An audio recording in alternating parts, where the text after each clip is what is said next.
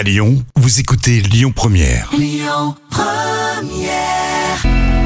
3 minutes pour mon auto avec l'Automobile Club Association.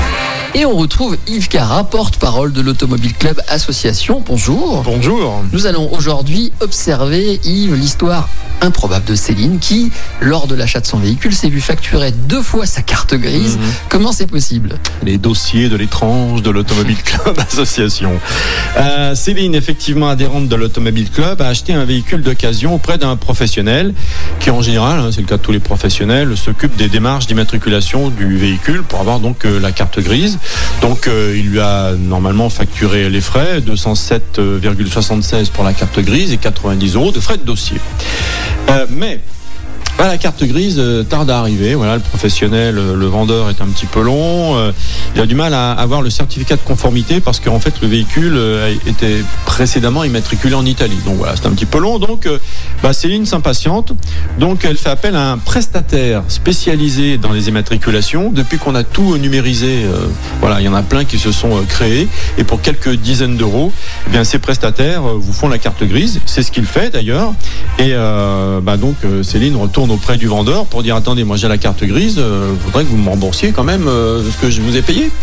Donc d'accord, du coup Céline a payé deux fois cette carte grise si j'ai bien suivi, Mhm. la première fois chez le vendeur et la deuxième chez le prestataire. Voilà, donc elle veut se faire rembourser par le vendeur, effectivement. Alors, euh, c'est pas toujours facile hein, du côté du vendeur, on traîne un peu la patte, hein, parce que lui, il a quand même fait les démarches. Alors Céline nous appelle, nous explique son problème, que l'on prend en charge, bien sûr. On contacte le vendeur pour réclamer, d'une part, donc le remboursement des frais de gestion, et d'autre part, le remboursement de- des frais d'immatriculation de la carte grise en elle-même.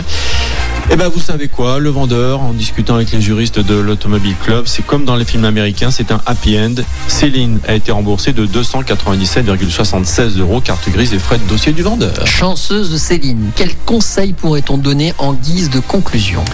Bah écoutez, quand vous achetez un, un véhicule euh, neuf ou d'occasion, quand c'est un professionnel, donc en général il s'occupe de la carte grise, c'est le cas, même si là ça traîne un peu. Quand c'est entre particuliers, hein, une, une vente de véhicules d'occasion entre particuliers, attention parce que vous en tant qu'acheteur, pour faire votre carte grise, vous aurez besoin du code de cession du véhicule qui sera donné au vendeur lorsqu'il rentrera dans l'ordinateur sur le site ANTS les informations de sa vente. Tant qu'il ne l'aura pas fait, vous n'aurez pas ce code de cession du véhicule et vous ne pourrez pas obtenir votre carte grise. Donc très important, le mieux, le jour de la vente, c'est de le faire avec lui. Mais prenez toujours les coordonnées euh, du vendeur parce que s'il ne l'a pas fait, vous serez coincé pour la carte grise. C'est bien noté, merci Yves. Euh, merci. C'était 3 minutes pour mon auto avec l'Automobile Club Association. Plus d'un million et demi d'adhérents. Retrouvez toutes nos actualités sur automobile-club.org. Écoutez votre radio Lyon Première en direct sur l'application Lyon Première, lyonpremière.fr et bien sûr à Lyon sur 90.2 FM et en DAB+.